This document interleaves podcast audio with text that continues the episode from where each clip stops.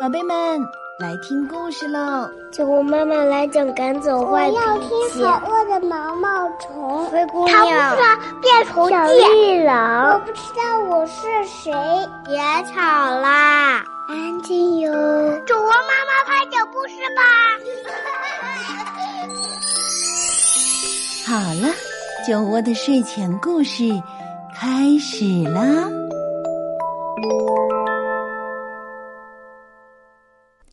亲爱的宝贝们，亲爱的大朋友们，你们好，欢迎收听酒窝的睡前故事，也欢迎大家关注微信公众号“酒窝的睡前故事”。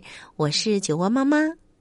今天呢，酒窝妈妈要和你们聊一聊倒霉。我们每一个人啊，可能都会有一些烦心倒霉的经历，比如说。在路上摔一跤，或者呢是被老师批评，再或者是丢了自己心爱的玩具。那你们平时遇到糟糕不开心的事儿会怎么办呢？今天啊，酒窝妈妈要讲的这个故事里，就有一个倒霉透顶的农夫，他遇到了倒霉会怎么做呢？让我们一起来听《农夫帕默赶车记》。这部作品可是由美国著名插画家、漫画家、雕塑家和儿童文学作家威廉·史塔克所创作。如果你对这个名字不熟悉，那酒窝妈妈告诉你们：你们看过《怪物史莱克》吗？对，那个就是他的作品。所以呀，一起来听这个故事吧，相当有趣儿。农夫帕默赶车记。天亮前一个小时，农夫帕默掂着他的猪蹄子走出屋子，去谷仓叫醒了他雇来的帮手埃比尼泽。没错，就像你想的那样，农夫帕默是一头猪。而他的帮手埃比尼泽则是一头驴子。农夫帕默点亮了一盏灯，挂在货车的杆子上。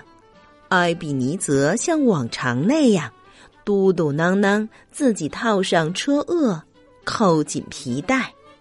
接着，农夫帕默跳上车座，出发去集市买他的韭菜、萝卜和生菜。八点钟左右，他们到了城里。艾比尼佐点着头，慢慢走，透过厚厚的眼镜看着地面。到了十点钟，所有的菜都卖完了。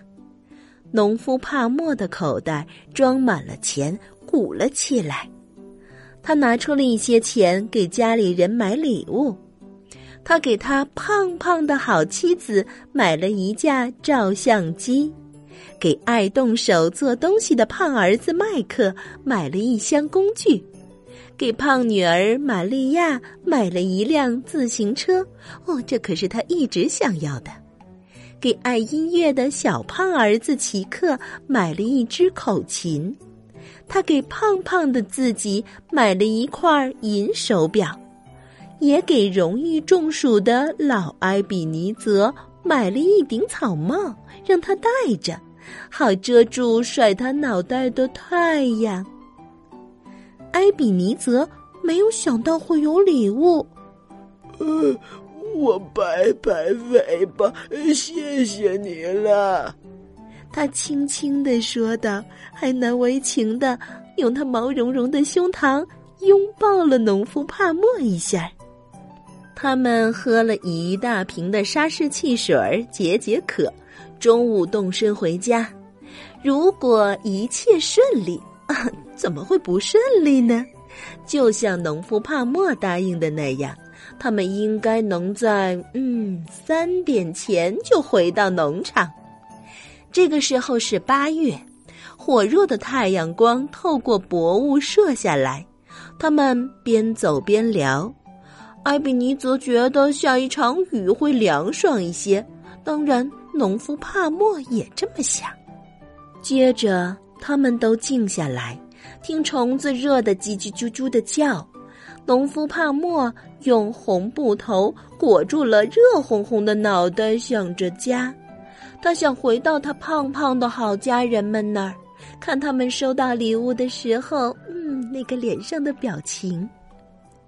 过了一会儿，路开始变得高低不平，他们走进了森林。车子摇摇摆摆、磕磕碰碰的走着，聚集的乌云给大地投下阴影，阵阵狂风把树叶吹得东摇西晃。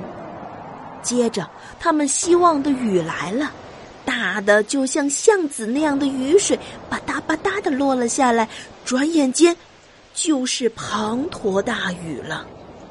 路上灰尘不见了。周围全是雨水，雷声在远方轰隆轰隆作响，接着又近得吓人，轰隆隆，哗啦啦，闪电就像锯齿大刀那样劈倒了一棵树。艾比尼泽和农夫帕默眼看着那棵大树被劈断，向他们倒下来，只吓得他们目瞪口呆。他们俩可不愿意就这样空掉性命。大树。还是落了下来，横倒在火车上，震得车子直抖动。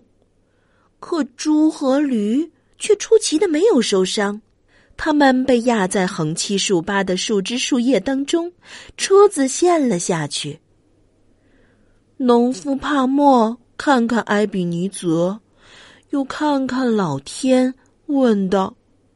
我可怎么回家？我回到我亲爱的妻子和孩子身边去呀！驴子和老天都没吭一声，他得自己解决问题。他从树枝下，从给他儿子麦克的那箱工具里找出了一把锯子和斧子。没有人会相信这件事的。埃比尼泽解开了他的缰绳，说：“让我们哎来来照张相吧。”他找出了给帕默太太的照相机，用黑布蒙住头，给气冲冲在砍树的猪照相。接着，他们一起又砍又锯，嘁里咔嚓，吱吱嘎嘎。几个小时以后。树被砍成了小段儿，火车又能走了。大雨已经停止，阳光照耀，天也没有凉下来。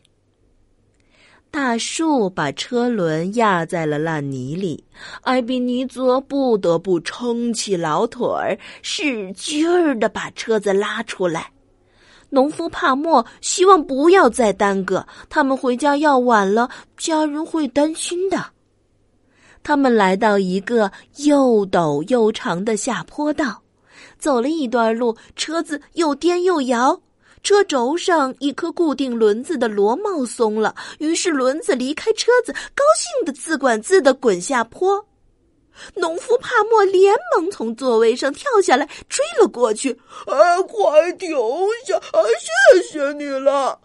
他哇哇大叫。“哎呦，谢谢你！快停下来，要不然我回不了家了。我妻子孩子等着呢。”车轮对农夫帕默的困境可没有兴趣，他又跳又滚，气得要命的猪只好跟着飞奔。农夫帕默觉得奇克的口琴在口袋里跳着，就拽出来，边跑边吹，好容易吹出了一段曲子：哦，哆来咪咪啦哆，哆来咪嗦啦居。轮子猛地停下来，听这些奇特的声音，他发着抖，咕噜噜咕噜噜噜噜噜噜转着圈儿，躺倒了。农夫帕默抓住车轮的辐条，又摇又骂，拖着它上坡，把它牢牢装回了轮轴里。埃比尼泽嘴里嘀嘀咕咕的说着轮子们的心情。这个时候已经是四点钟了。你觉得你还能跑得快点吗，艾比尼泽？我累坏了。哦，我知道。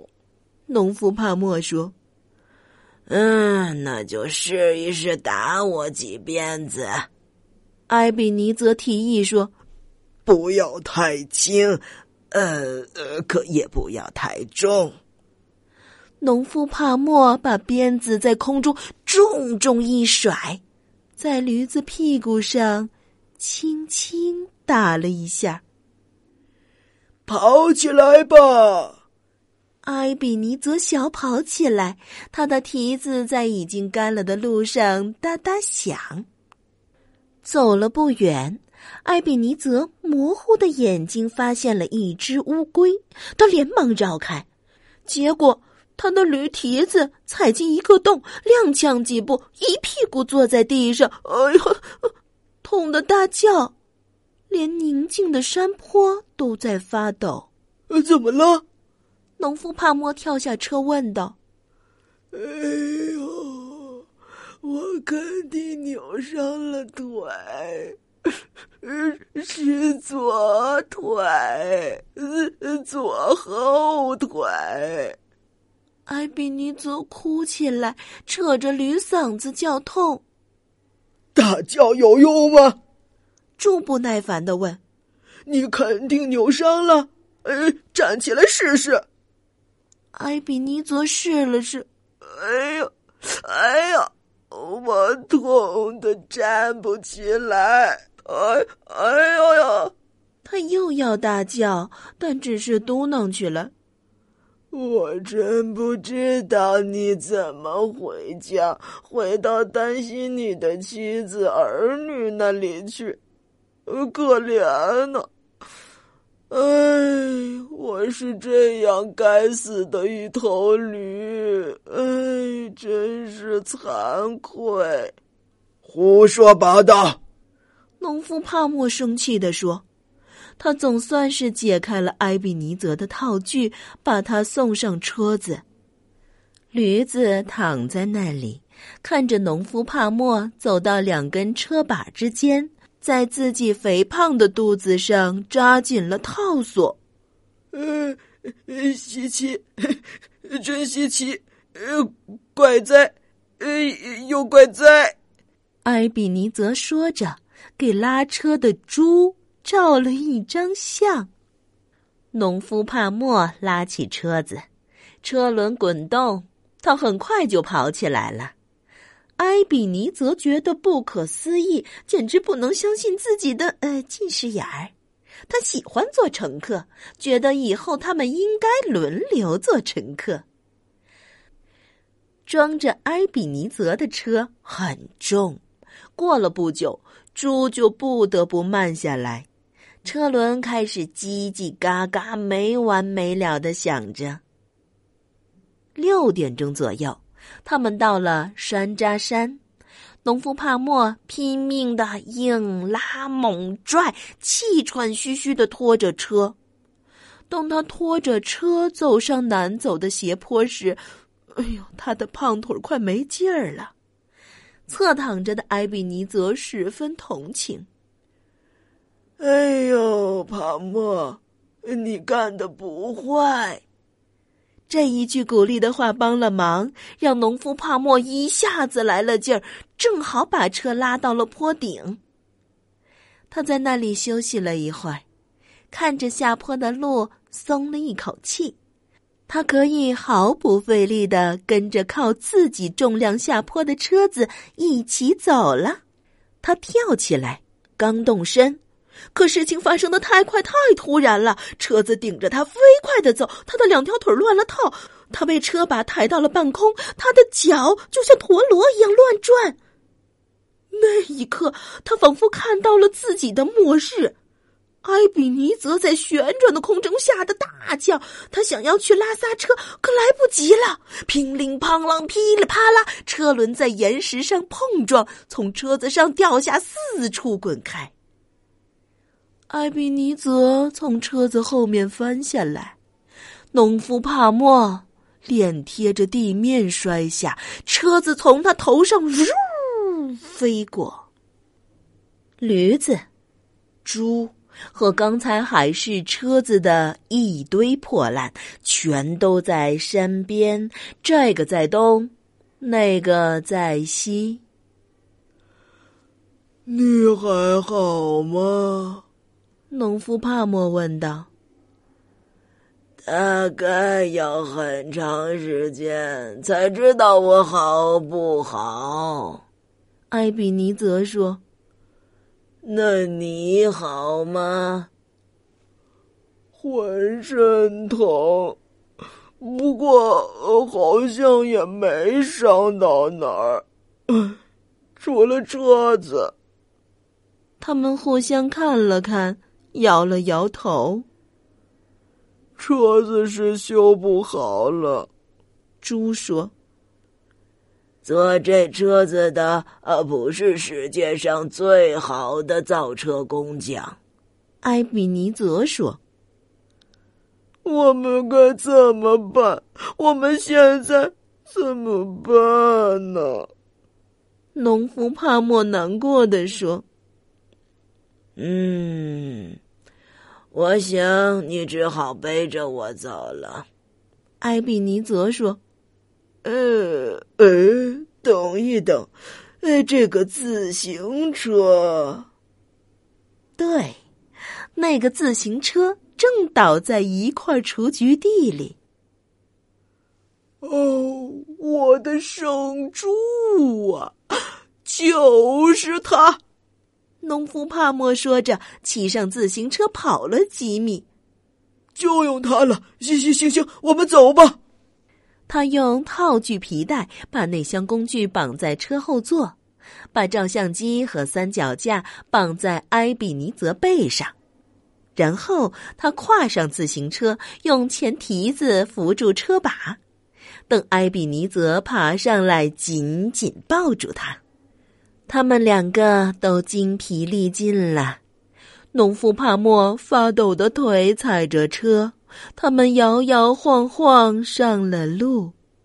埃比尼泽很快就靠在猪的肩膀上睡着了，打着呼噜，有一股燕麦味道。如果。我能让自己疲惫的身子躺在可爱的绿地上，睡得就像我的朋友艾比尼泽那样就好了。农夫怕莫想，可是想到妻子、孩子可爱的圆脸和甜甜的小眼睛，这就给了他信心，继续前进。车子摇得越来越厉害，越来越糟糕。太阳变得更红，落得更低了。太阳下山了，等在大门口的孩子们才看到一个胖子蹬着车，他后面有一个更大的胖子从山上下来。他们立刻知道那是谁。马上狂奔过去，紧紧拥抱，又是亲吻，又是问候。帕莫太太一直在厨房里往外张望，也立刻赶到他们那里，又是笑又是亲，用围裙擦着她眼泪汪汪的眼睛。她的丈夫也又哭又笑，老埃比尼泽发出了快活的驴叫声。外出的人安全回到家了。过了一会儿，他们坐下聊天吃快乐的晚餐。不过，老埃比尼泽得上床休息，还要在扭伤的腿上贴一块膏药。哎，农夫帕默虽然是。猪在囧途，但是他的心中一直有一个信念，那就是回到亲爱的妻子和孩子们身边去。想到温暖的家、可爱的家人，无论什么困难都挡不住他回家的路。帕莫焦急回家的心情，也让我们在故事当中感受到了家庭的温暖和幸福。那孩子们。在你们的生活当中遇到过一些不开心的或者是小倒霉吗？你们又是怎么解决的呢？留言给酒窝妈妈和酒窝妈妈一起分享吧。好了，今天的故事就是这样，让我们一起听一首歌曲，晚安吧。